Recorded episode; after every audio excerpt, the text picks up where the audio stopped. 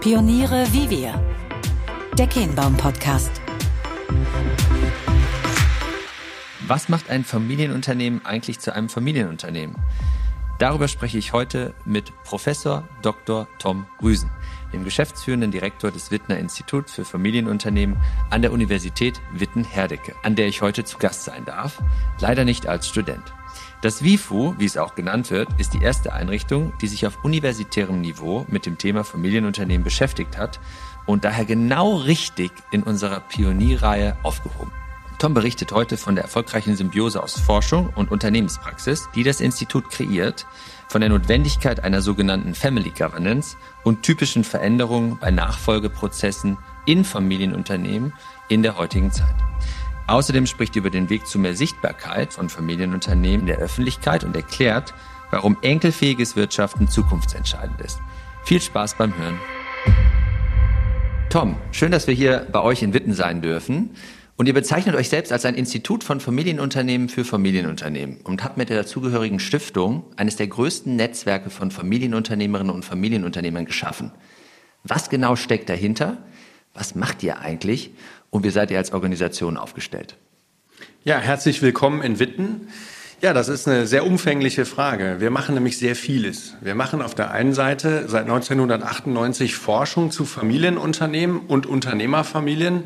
Als erstes Pionierinstitut haben wir damals angefangen, uns eben genau mit der Frage, was macht Familienunternehmen eigentlich besonders und was macht und was zeichnet Unternehmerfamilien eigentlich aus, zu beschäftigen. Das ist der eine Teil. Dann haben wir aber, wie es in Witten so üblich ist, sehr viel mit der Praxis zu tun gehabt und haben dann 2009 eine gemeinnützige Stiftung gegründet, die WIFU Stiftung, die auf der einen Seite den ganzen Praxistransfer organisiert. Also wir machen etwa 50 Veranstaltungen im Jahr online in Präsenz, wo wir die Forschungsergebnisse des Forschungsinstitutes kommunizieren, Input bekommen für neue Forschung ähm, und gleichzeitig ist diese Stiftung auch sozusagen das Finanzvehikel für die gesamte Forschung, die wir durchführen. Also es ist eine relativ große Organisation mittlerweile. Wir haben ein sehr großes Fördernetzwerk, wie du gerade schon ansprachst, 80 Familienunternehmen, vor allen Dingen aus Deutschland, die sich regelmäßig mit uns treffen, austauschen und uns auch Einblicke geben. Was ist gerade in den Unternehmerfamilien los? Welche Herausforderungen haben die Familienunternehmen? So dass wir eigentlich permanent Input bekommen und dann immer überlegen, wie kriegen wir das im Forschungsinstitut gut bearbeitet. Ja, ich darf aus eigener Erfahrung berichten, wahrscheinlich wäre mein Einstieg in unser Unternehmen auch gar nicht so geglückt, wenn ich nicht diese tollen Erfahrungswerte hier hätte sammeln können, gerade zu Beginn. Das ist wahrscheinlich so auch mit einer der ersten Berührungspunkte, die Familienunternehmerinnen haben mit euch über den Kongress, der ja sehr wohl etabliert ist äh, und den ihr seit vielen, vielen Jahren erfolgreich ausrichtet.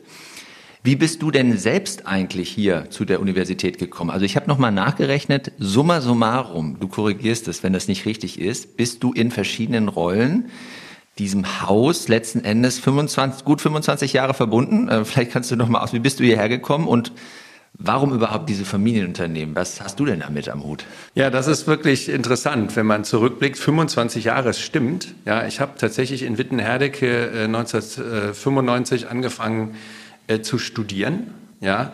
Und ähm, von daher sind es eigentlich sogar genau 26 Jahre. Äh, Im Oktober sind 26 Jahre geworden. Das heißt, ich habe hier Wirtschaftswissenschaften studiert, aber in dem Rahmen des Studiums hatte ich mit Familienunternehmen eigentlich nur einmal eine Berührung, nämlich 1997, als Kommilitonen von mir den ersten Familienunternehmerkongress organisiert haben.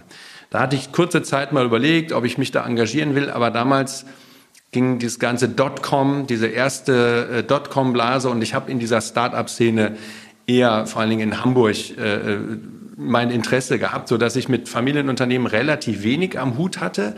Das hat sich dann aber geändert, als ich äh, Anfang der 2000er Jahre in einer Restrukturierung und Sanierungssituation in einem Familienunternehmen als mhm. Restrukturierungsberater tätig war und festgestellt habe, dass ich äh, da neben der betriebswirtschaftlichen Ebene noch eine andere Frage äh, aufdrängt, und zwar wie die Familie des Familienunternehmens eigentlich in die Krisenbewältigung, in die Sanierung des Unternehmens einzubinden ist. Und das Thema hat mich so beschäftigt, dass ich beschlossen habe, darüber eine Doktorarbeit zu schreiben.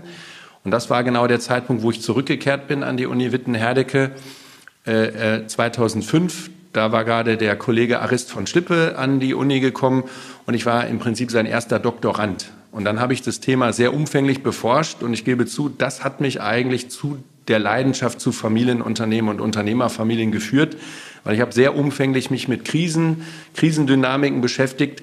Und als ich die Dissertation dann abgeschlossen hatte, hat man mir äh, die Geschäftsführung dieses Institutes angeboten. Ja, und seit 2008, muss ich sagen, äh, mache ich nichts anderes mehr in Forschung, Lehre, teilweise auch in Beratung mich mit dem Phänomen von Familienunternehmen und Unternehmerfamilien zu beschäftigen. Also Tag und Nacht denke ich eigentlich über diese Dinge nach und es fasziniert mich, ist eine große Leidenschaft, muss ich sagen. Ja, da wird sich ja sehr, sehr viel Wissen angesammelt haben, aber wahrscheinlich auch äh, Anekdoten von bis. Kannst du nochmal ähm, für die Zuhörerinnen und Zuhörer so ein bisschen skizzieren, diese Erkundung oder die Forschung, auch die Auseinandersetzung mit Familienunternehmen in der Art und Weise, wie ihr das macht?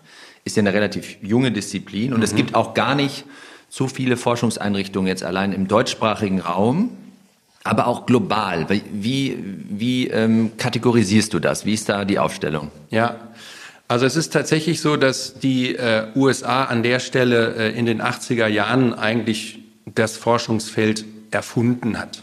Ja, in den 20er, 30er Jahren, als die Betriebswirtschaftslehre noch in Deutschland sehr stark war, da hat man auch mit dem Eigentümer geführten Unternehmen äh, in der Forschung gearbeitet, aber das ist dann äh, verschwunden.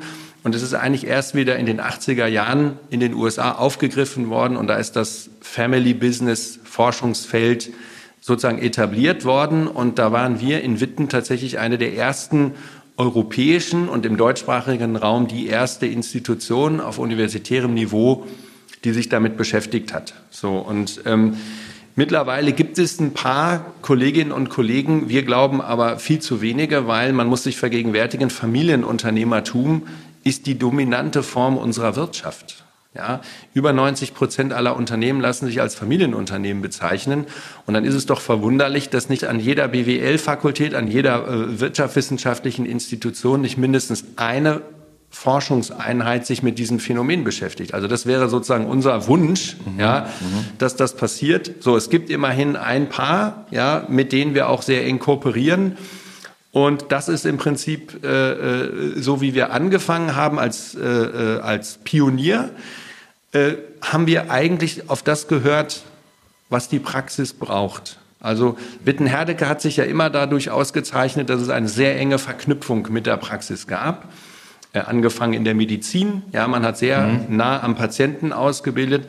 Auch in der Wirtschaftswissenschaft hat man sich immer um die Integration der Praxis in die Lehre, aber auch in die Forschung bemüht.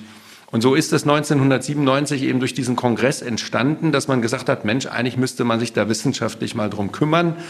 Dann hat eben die Deutsche Bank damals äh, gesagt, wir finanzieren das, wir unterstützen das. Das war sozusagen der erste Teil der Gründung.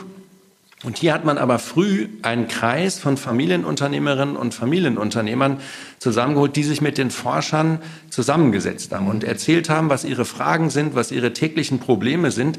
Und über diesen Austausch hatten dann die Institutsgründer Fritz Simon, Rudi Wimmer, mhm. äh, Knut Lange die Gelegenheit, erstmal reinzuhören, was in der Praxis los ist.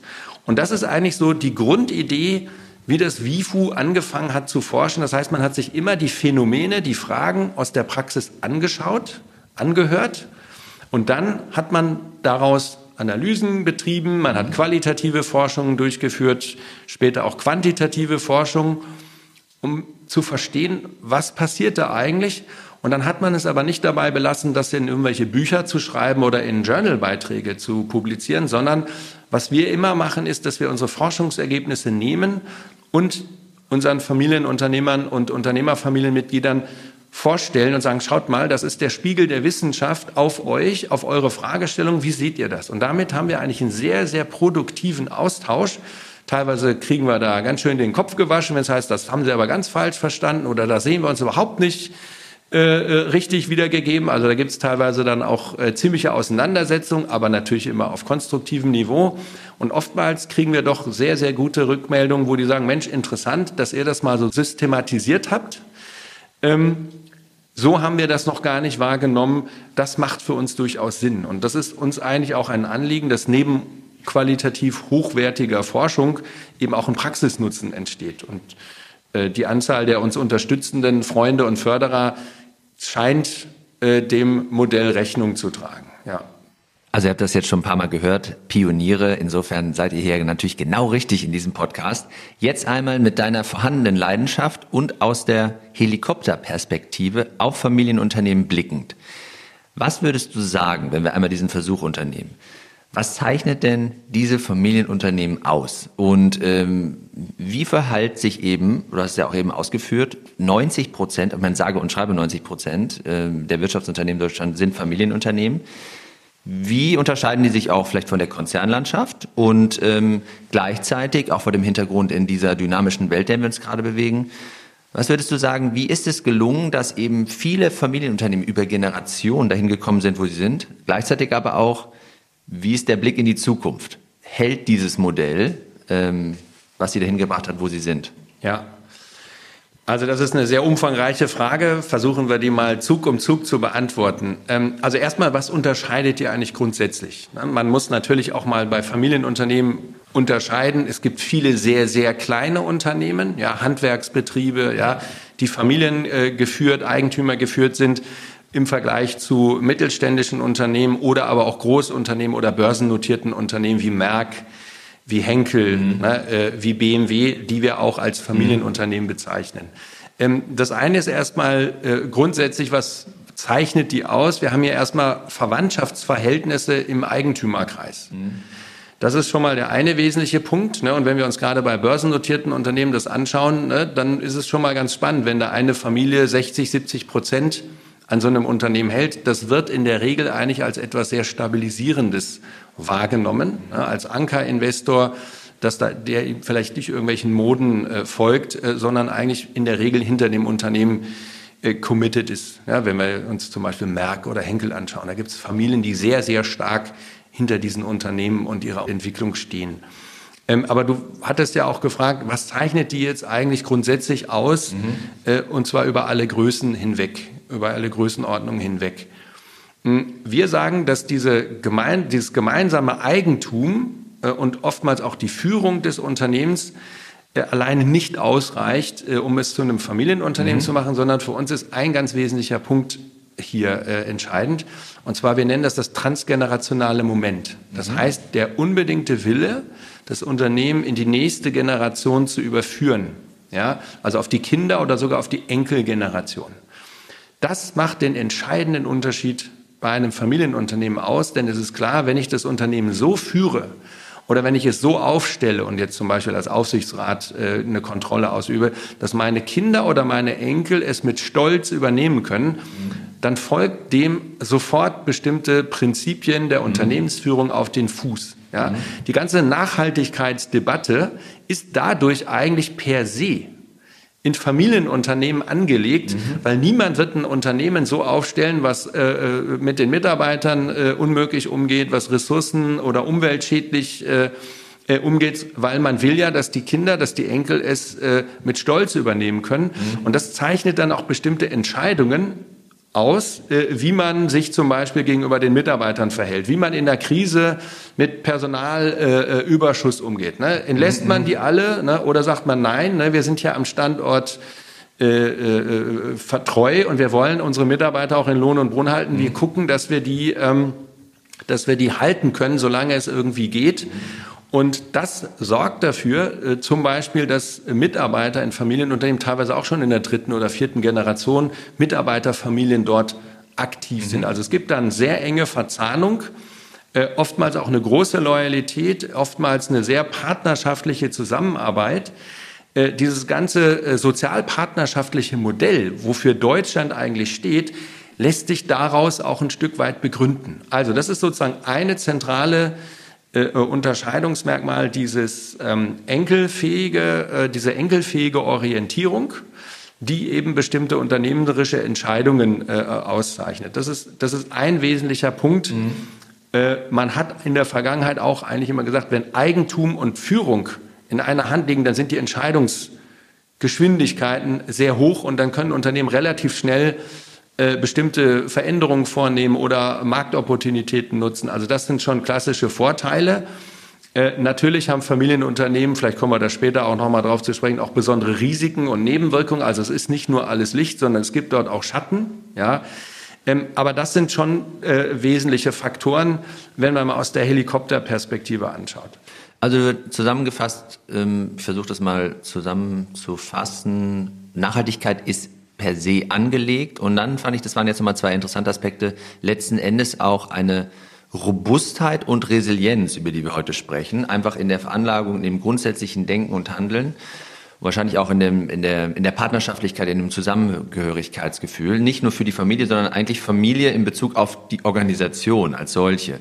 Ja. Und du hast es jetzt gerade angerissen. Ähm, jetzt gibt es ja sicherlich aber auch eben, du hast von Risiken und Nebenwirkungen gesprochen. Ähm, was sind vielleicht für Attribute, wo man meinen könnte, das ist jetzt vielleicht gerade nicht für Zukunftsfähigkeit förderlich? So der Punkt Tradition, Erbe, vielleicht auch eine gewisse Schwere, die damit einhergeht. Ähm, ist das tatsächlich so etwas, also so eine Geschichte, ist das förderlich oder hinderlich? Kann man das überhaupt so klassifizieren? Wie blickt ihr da drauf? Auch gerade wieder vielleicht so in die Zukunft gesprochen, Innovationsdruck, Globalisierung, unsere Hidden Champions, können die dieses erfolgreiche, auch gerade exportorientierte Geschäftsmodell überhaupt aufrechterhalten? Mhm. Also ne, was wir gerade meinen, das ist ja das Thema der Enkelfähigkeit, ne, dass diese Unternehmen eben auf Enkelfähigkeit hin ausgerichtet sind. Und jetzt kommt die Frage, wie geht man denn mit massivem Veränderungsdruck, zum Beispiel durch Digitalisierung oder eine mhm. Corona-Pandemie oder oder um? Ja? Und die Frage äh, lässt sich nicht so auf eine Seite hin beantworten. Es gibt Familienunternehmen, die sind vier, fünf, sechs, sieben Generationen alt, die haben schon mehrere schwere Krisen überwunden und die Forschung zu solchen langlebigen Familienunternehmen zeigt, dass die Resilienz meistens darin bestand, dass die aus der Krise heraus Opportunitäten entwickelt haben, dass sie gesehen haben, Mensch, ne, wir könnten doch eigentlich dies und das, komm, lass uns das doch machen. Und da gab es eben nicht 17 Gremien, die da noch mitbestimmen mussten, sondern man hat einfach gemacht. Ja? Oder es kam eine nächste Generation ins Unternehmen und hat das aufgegriffen und umgesetzt und plötzlich das Unternehmen in eine ganz andere äh, Richtung, die durch diese Opportunitäten geprägt war, entwickelt. Also da ist sozusagen die Tradition eigentlich Reaktionsgeschwindigkeit, mhm. ne, Unternehmermut ne, und Schnelligkeit. Also das kann durchaus etwas Förderliches sein. Mhm. Jetzt gibt es aber genau die anderen, die sagen, na ja, wir haben doch schon immer dies und jenes und der Großvater hat schon schlechte Erfahrungen damit gemacht. Das gibt's bei uns nicht, das machen wir nicht. Und da kann dann so eine Traditionsorientierung mhm. extrem schädlich sein. Mhm. Und ähm, eine große Sorge, die wir haben, ist tatsächlich in Bezug auf die dramatische Veränderung von Geschäftsmodellen, von Wertschöpfungsketten in Bezug auf Digitalisierungsdynamiken. Da tun sich tatsächlich eine große Anzahl von Familienunternehmen in unseren Breitengraden sehr schwer. Also man kann eigentlich so eine klassische gaußsche Verteilungskurve äh, anlegen und sagen, es gibt 20 Prozent, die sind extrem gut, die sind extrem schnell, die sind top aufgestellt, ja, kooperieren auch mit Start-ups, machen eigene Corporate Incubator oder bauen äh, etwas in Berlin mit den Kollegen zusammen aus mhm. oder äh, in Bielefeld. Also da gibt es ja verschiedene Hubs, die da sehr führend auch mhm. mit Familienunternehmen zusammenarbeiten. Dann gibt es eine, eine, eine, größere Masse, die äh, so äh, was machen, aber noch nicht strukturiert und mal ausprobieren. Und eigentlich generieren wir ja noch große Cashflows und sind, ähm, sind nicht so äh, richtig stark fokussiert. Da wird sich noch zeigen, ob die den notwendigen Wandel auf die Reihe kriegen. Und dann haben wir einen gewissen Prozentsatz, die eigentlich, ich will nicht sagen Digitalisierungsverweigerer sind, sondern Digitalisierungsskeptiker oder die mhm. leben einfach aus den aktuellen Erträgen und aus der Gloria der Vergangenheit und äh, ändern sich nicht. Und die werden unserer Einschätzung nach vermutlich ähm, perspektivisch äh, untergehen ja, oder äh, sich dann am Ende doch äh, an einen ausländischen Investor verkaufen. Ähm, insofern, also ist es mal wieder alles dabei. Ähm, ich würde aber auch mutmaßen, also die Erfahrung haben wir beispielsweise auch gesammelt, dass der Digitalisierungsreifegrad durch die Erfahrung jetzt in der Pandemie wahrscheinlich bei dem einen oder anderen Nehmen doch ein guter Tritt in den Hintern gewesen sein. Kann man das so sagen? Genau. Also äh, die, die, die Corona-Pandemie hat dem einen oder anderen den notwendigen Tritt gegeben und der Schwung, der dadurch entstanden ist, könnte dann helfen, äh, die digitale Transformation herbeizuführen. Wir haben tatsächlich gerade eine Studie veröffentlicht, wo wir uns den digitalen Reifegrad der Unternehmerfamilie angeschaut haben, denn die entscheidet am Ende des Tages in ihrer Eigentümerfunktion, ja, wie viel Geld, wie viel Geschäftsmodellveränderung in die digitale Transformation hineingegeben wird, was man sich zutraut und was nicht. Und da ist es ganz entscheidend, äh, welche äh, digitalen Kompetenzen äh, in dieser Unternehmerfamilie vorhanden sind und wie, wie hoch die, die, die, die Offenheit gegenüber ja, Experimenten und äh, unternehmerischen Wagnissen ist. Das war genau das richtige Stichwort für den nächsten Teil, die Unternehmerfamilien. Also äh, da wirst du ja wahrscheinlich oder ihr hier ähm, an der Stiftung, im Institut mit auch ähm, die meisten Erlebnisse gehabt haben, vermute ich. Denn das ist ja eigentlich das, was sich dann im Hintergrund häufig abspielt. Man erkennt tolle Marken, große Brands, erfolgreiche Familienunternehmen, aber die Aufstellung dahinter und die Übergaben und die Transgenerationalität, von der du gesprochen hast, die kann ja geräuschlos prima funktionieren. Die kann aber auch Herausforderungen bürgen. Lass uns doch da mal teilhaben. Was, äh, wie, wie bewertet ihr diesen Komplex? Was passiert da so? Ja, also ich hatte ja gerade schon gesagt, Familienunternehmen können sehr gut sein und alt werden. Das älteste Familienunternehmen sitzt in Japan. Hoshi ist ein, äh, ist ein Hotel. Äh, ich glaube, es ist jetzt die 46. Generation, zum ersten Mal eine Frau, weil äh, die männlichen Nachkommen äh, entweder verstorben sind oder äh, nicht zur Verfügung standen. Ähm, das sind aber die absoluten Ausnahmeerscheinungen, denn es schaffen in der Regel 10 bis 15 Prozent den Sprung in die vierte Generation von der Gründung an. Alle anderen werden auf dem Weg in die vierte Generation verkauft oder äh, liquidiert. Und das zeigt Also das schon, ist schon wahr, ja. Das, das könnt ihr, das habt ihr über die Forschung wisst ihr das. Die Zahlen stimmen. Man sagt also, die erste baut auf, die zweite erweitert und die dritte dann Warum ja. auch immer, geht es meistens nicht so gut, wenn es nur 10, 15 Prozent in die vierte schaffen? Also es gibt, es gibt internationale Studien dazu. Natürlich weiß jeder, dass Zahlen so oder so gelesen werden, aber es gibt Verdichtungen von äh, alternativen Studien auch in, äh, in anderen Forschungsbereichen, die das nahelegen, ja, dass die Mortalitätsrate sehr, sehr hoch ist. Und jetzt ist die Frage, woran liegt es? Und natürlich gibt es mal Marktentwicklungen, äh, ja, äh, oder es gibt einen externen Schock, äh, exogenen Schock, äh, mhm. wie jetzt so eine Pandemie. Aber in der Regel ist es äh, konfliktbehaftet, und zwar Nachfolgekonflikte in der Familie des Familienunternehmens, die dazu führen, dass man entweder den, das Unternehmen verkauft und nicht mehr als Familie halten will oder sogar die äh, Insolvenz anmelden muss, weil man bestimmte strategische Entscheidungen nicht mehr hinbekommt, weil man sich im Eigentümerkreis blockiert. Womit hat das zu tun? Geld, Macht, Einfluss? Was ja, treibt das? Also eine Vielzahl dieser genannten Faktoren spielen da eine Rolle, aber wir glauben, es hat vor allen Dingen damit zu tun, dass man mehr und mehr in der Familie Entscheidungen treffen muss, die in unser modernes Familienverständnis gar nicht mehr reingehören. Ja, vor 100 Jahren oder 150 Jahren war eigentlich die Rollenverteilung in Familien sehr klar. Ne, da gab es einen männlichen erstgeborenen Nachkommen und der hat in der Regel das übernommen, was der Senior äh, äh aufgebaut hatte. Und äh, in manchen Fällen, äh, wenn es ein größeres Unternehmen war, ist dann vielleicht auch noch der andere, der zweite Sohn oder so mit eingestiegen. Ja, so das äh, mag sein, dass das äh, so gewesen ist. Mittlerweile haben wir aber ganz andere Dynamiken. wir stellen fest, es wird seit 30, 40 Jahren eigentlich so äh, egalitär vererbt. Das heißt, dass alle Nachkommen mehr oder weniger gleich viele Anteile bekommen und nicht natürlich alle äh, Gesellschafter im Unternehmen mitarbeiten. So, das heißt, wir haben zum Beispiel äh, das Phänomen, dass es immer mehr Familienunternehmen gibt, wo man einen großen Eigentümerkreis hat von Verwandten und einen sehr kleinen Kreis von Leuten, die operativ Verantwortung übernehmen oder in, in die Governance, also in die Aufsichtsgremien gehen. Wer wird denn jetzt unter welchen Bedingungen Geschäftsführer? Wer wird denn jetzt hier in den Beirat wie gewählt? Also das sind zum Beispiel Fragen, die muss man sehr gut klären und da muss man Regeln einführen. Wir nennen das Family Governance, weil wenn man das nach Familienkriterien macht, ja, dann kann es relativ schnell zu Konflikten kommen. Oder wenn es im Unternehmen eigentlich nur Platz für einen Nachkommen in der Führung gibt, es gibt aber zwei oder drei, die Interesse hätten.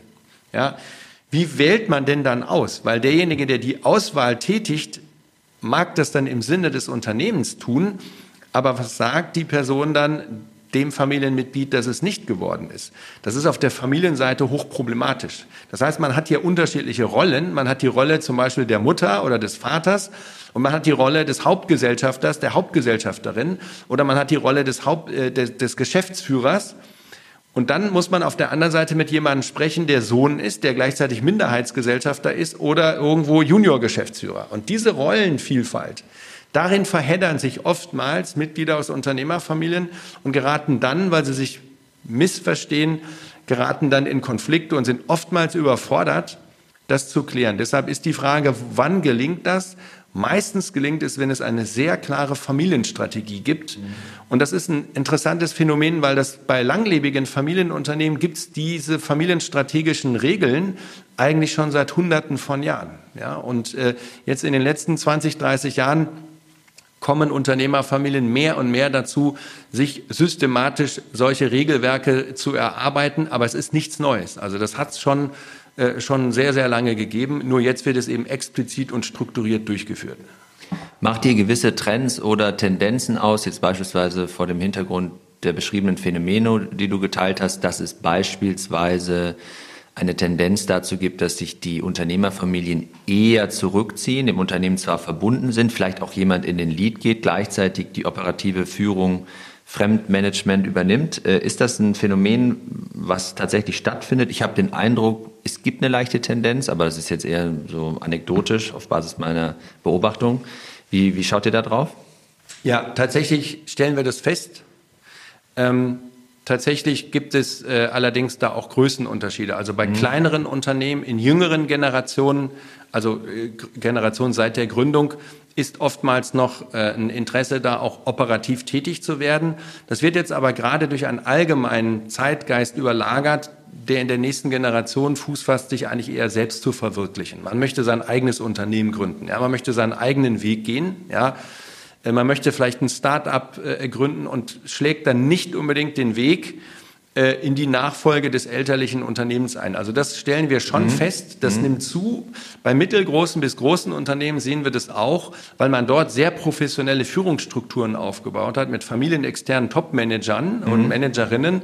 Und da ist dann oftmals eher das Interesse, sich äh, in die, äh, die Rolle des, äh, des Controllers, also des Beirates, des Aufsichtsrates hineinzuentwickeln was aber eine gewisse Herausforderung für die Nachfolge darstellt, weil mal angenommen, man hat ein Familienunternehmen, was 600, 700 Millionen Euro Umsatz macht mhm. und jetzt soll man Aufsichtsrat oder Beirätin dort werden und hat das hat nie in einem vergleichbaren Unternehmen gearbeitet. Das ist natürlich schon eine gewisse Herausforderung und da arbeiten Unternehmerfamilien, wie wir feststellen, vermehrt äh, an Kompetenzentwicklungsmaßnahmen, mhm. sogenannte Gesellschafterkompetenzentwicklung. Und mhm. das ist für eine Aufsichtsratsrolle schon sehr, sehr anspruchsvoll. Lass uns den Aspekt nochmal aufnehmen, den du zu Beginn gesagt hast, äh, um in das letzte Drittel unseres Gesprächs einzutauchen. Und zwar hast du ja beschrieben, trotz der Tatsache, dass 90 Prozent der hier ansässigen Unternehmen, Familienunternehmen, mittelständisch geprägte Unternehmen darstellen, ist das Thema an vielen Lehrstühlen, aber auch in der öffentlichen Wahrnehmung denjenigen, die sich damit beschäftigen, bekannt und ähm, die Menschen sich auch bewusst, aber in der Politik scheinbar weniger. Ja? Ich erinnere mich daran, als äh, Peter Altmaier, der jetzt ausgeschiedene Wirtschaftsminister, seine Industriestrategie vorstellte und die Familienunternehmer Sturm gelaufen sind, weil sie de facto gar nicht vorkamen in den groben Skizzen und Planungen. Äh, teilst du diese Beobachtung? Wie, wie schaust du da drauf? Und ist einmal grundsätzlich das Bild der Unternehmerin oder des Unternehmers ist jetzt ja vielleicht in Deutschland auch nicht gerade rosig. Wie, wie schaut ihr darauf? Also wie steht es um das Image von Familienunternehmen in der Öffentlichkeit in eurer Wahrnehmung? Ja. Ja, das ist ganz, das ist ganz interessant, weil es ist so zweigeteilt. Ja, im Lokalen vor Ort sind die hochgeschätzt. Ja, auch in der lokalen Politik, ja, gibt es da sehr enge Verflechtungen teilweise und äh, man sieht auch, was sozusagen so ein langlebiges Familienunternehmen, was in x-ter Generation am Standort tätig ist, was die für die lokale Wirtschaft tun, für, die, für den lokalen Wohlstand. Auf der Bundesebene ist es tatsächlich so, äh, fehlt das oftmals, äh, auch wenn es da mehr und mehr Versuche gibt, äh, politisch äh, auch die, die, die Bedürfnisse der Familienunternehmen hochzuhalten. Das hat mit meiner Meinung nach mit zwei Dingen zu tun. Zum einen haben sich Familienunternehmen sehr, sehr spät geöffnet. Mhm. Familienunternehmer und Unternehmerinnen waren in der Vergangenheit eigentlich eher so, sagen wir mal, eigenbrötlerisch unterwegs und haben gesagt, wir machen unser Ding ne, und wir wollen auch nicht, dass man bei uns so tief in die Karten guckt, was mhm. auch verständlich ist, weil in dem Augenblick, wo man sich zeigt in der Öffentlichkeit, meistens heißt man ja auch noch so wie das Familienunternehmen, steht man sofort mit Kind und Kegel, mit der gesamten Familie im Licht der Öffentlichkeit. Deshalb ist es erstmal nachvollziehbar, dass man da eher versucht hat, sich aus der Öffentlichkeit äh, jenseits jetzt von irgendwelchen Branchenmessen oder so etwas zu zeigen. Das hat aber dazu geführt, dass Familienunternehmen eher so ein Schattendasein geführt haben. Ne? Diese berühmten Hidden Champions mhm. ja, mhm. sind genau äh, deshalb auch hidden, ja, äh, mittlerweile äh, stellt man aber fest, äh, dann muss man sich nicht wundern, wenn man systematisch übergangen äh, wird. Ja? Ein ähnliches Phänomen haben wir eben auch in der, in der Betriebswirtschaftslehre, in der Wissenschaft äh, mhm. zu verzeichnen. Es gibt sehr, sehr wenig Forschungseinrichtungen, die sich mit diesem Phänomen beschäftigen. Und man konzentriert sich eher auf, äh, ich sag mal, Fragestellungen anonymer Publikumsgesellschaften. Ja, auch wenn die ähm, äh, nur unwesentlich viel mehr äh, sozialversicherungspflichtige Beschäftigte äh, äh, einstellen. Ich meine, 80 Prozent unserer Auszubildenden werden zum Beispiel in Familienunternehmen ausgebildet. Aber das ist in der Betriebswirtschaftslehre, ist das nicht so der Fokus gewesen. Da gibt es verschiedene Erklärungen.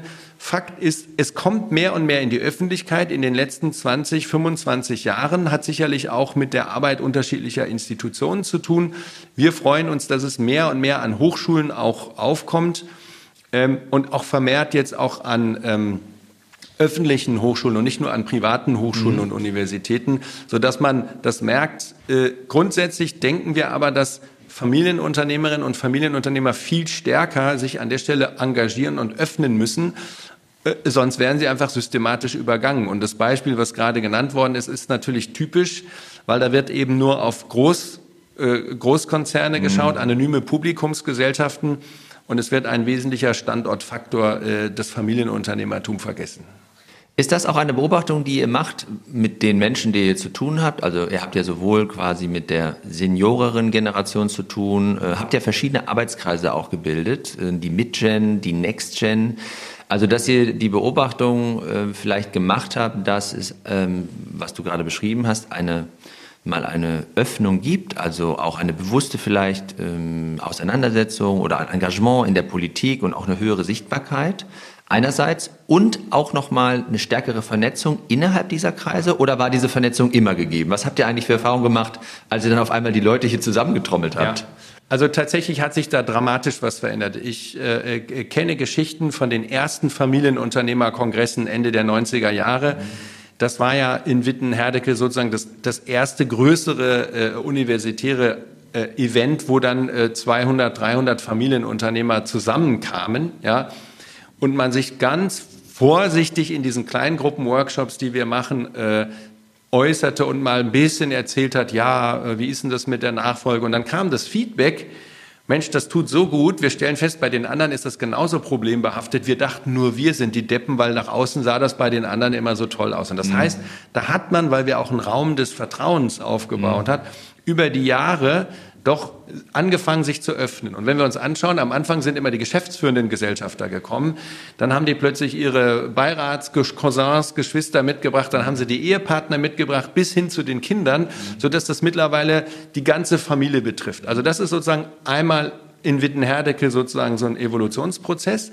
Wir stellen aber fest, dass es mehr und mehr und mehr äh, äh, Beispiele diesem äh, äh diesem Modell gefolgt sind und es immer mehr Austauschforen gab und gibt, die ähm, versucht haben, Plattformen für den Austausch, das Lernen von den anderen zu organisieren.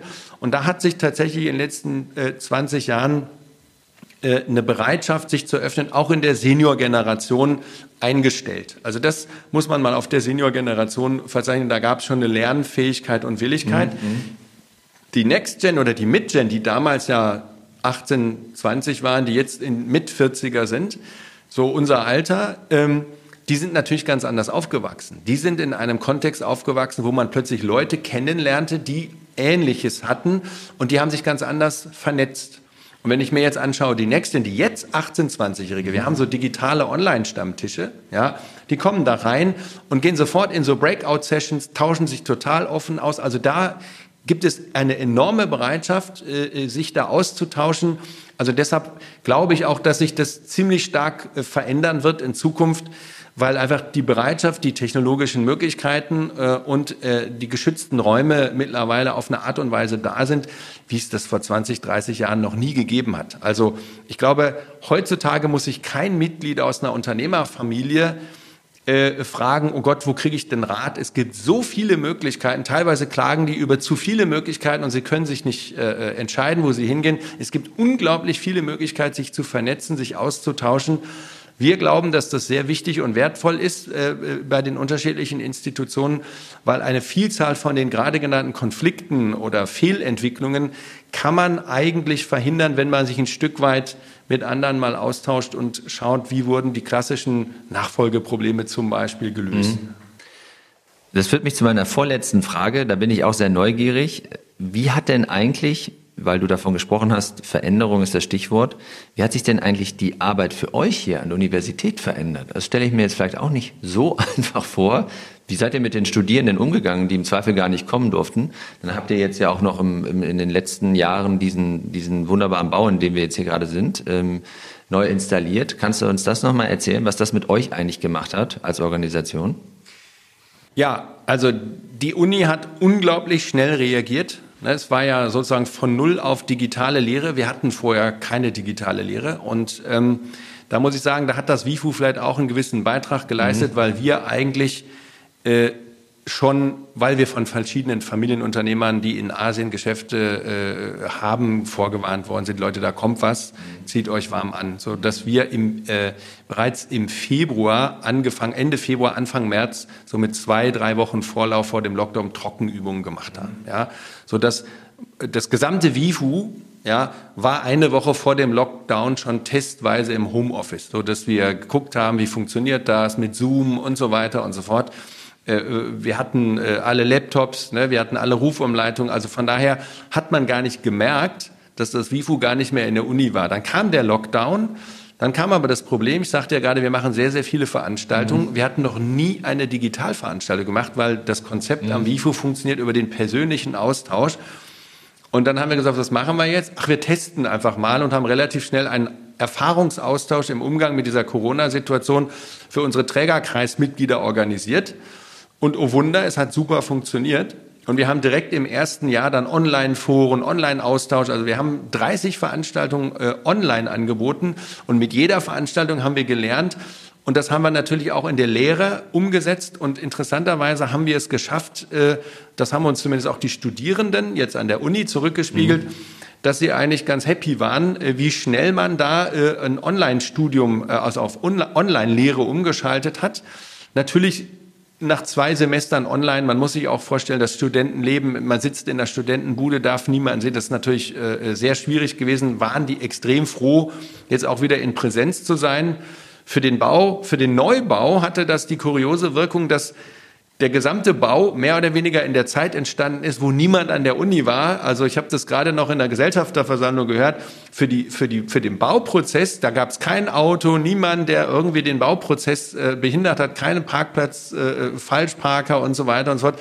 So dass pünktlich zum, zum, äh, zur Präsenzlehre dieser Neubau fast äh, hier das im, irre, im als ich das letzte Mal hier war, war das der Parkplatz, wo wir jetzt genau. sitzen. Genau. Genau, jetzt sitzen wir in einem wunderschönen, in dem nachhaltigsten Universitätsgebäude Deutschlands, ja. Äh, äh, äh ne, das ist ja auch ganz eindrucksvoll, wie viel Holz hier verbaut mhm, worden ist, mhm. äh, wo früher die Autos standen. Und ähm, nee, und das ist natürlich äh, für die Studierenden wunderbar. Und das, was wir jetzt eben ausprobieren, was auch die Zukunft sein wird, sowohl in der Lehre, da wird Präsenz immer ein Schwerpunkt in Wittenherdecke sein, aber auch jetzt am WIFU. Wir versuchen blended äh, mhm. Veranstaltungen zu machen. Also wir versuchen uns jetzt bezogen wieder auf das WIFU, auf die WIFU-Stiftung, versuchen wir uns in Präsenz zu treffen, aber unterjährig regelmäßig auch online äh, zu treffen. Und das erhöht natürlich dann auch den Kontakt, was eigentlich äh, für uns zu einer deutlichen Ausweitung unserer Aktivitäten geführt hat, aber eine deutlich engere Vernetzung dazu geführt hat. Deshalb glaube ich auch, dass diese Corona-Erfahrung zu einer ganz anderen Vernetzung äh, von, von Netzwerkteilnehmern, von Menschen geführt hat, wenn man es denn im gesunden Mix macht. Letzte Frage, etwas Persönliches. Zum Schluss machen wir immer. Ich weiß ja, dass du das ein oder andere Hobby hast und das ein oder andere Interesse, aber erzähle uns jetzt noch etwas, das du noch nie jemandem erzählt hast. Oder einen sehr bedeutsamen Traum, den du noch in dir trägst. Ich glaube, ich habe noch nie öffentlich erzählt, dass ich mit dem Motorrad zum Mount Everest gefahren bin. Ja, das war ein ganz besonderes Erlebnis, eine Motorradtour durch die Himalaya-Region und ähm, das hat mich sehr berührt, äh, aus verschiedenen Gründen. Äh, auf wie viel Meter dann?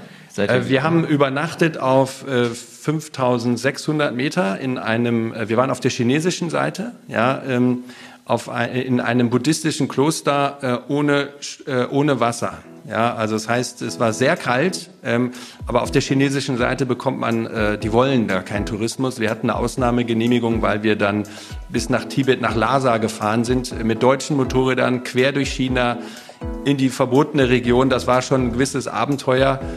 Und das Besondere, und das kann ich jedem nur empfehlen, äh, ist der, der Kontakt mit dem Buddhismus, äh, dem Himalaya-Buddhismus. Das hat mich sehr persönlich berührt, äh, tut es immer noch. Und es hat was mit mir gemacht und wird in Zukunft auch was mit mir machen. Ja, dann freuen wir uns, dass die Zukunft bereithält für dich, für uns und äh, ganz lieben Dank, dass wir bei euch sein durften. Ja, herzlich gerne und schön, dass ihr da wart.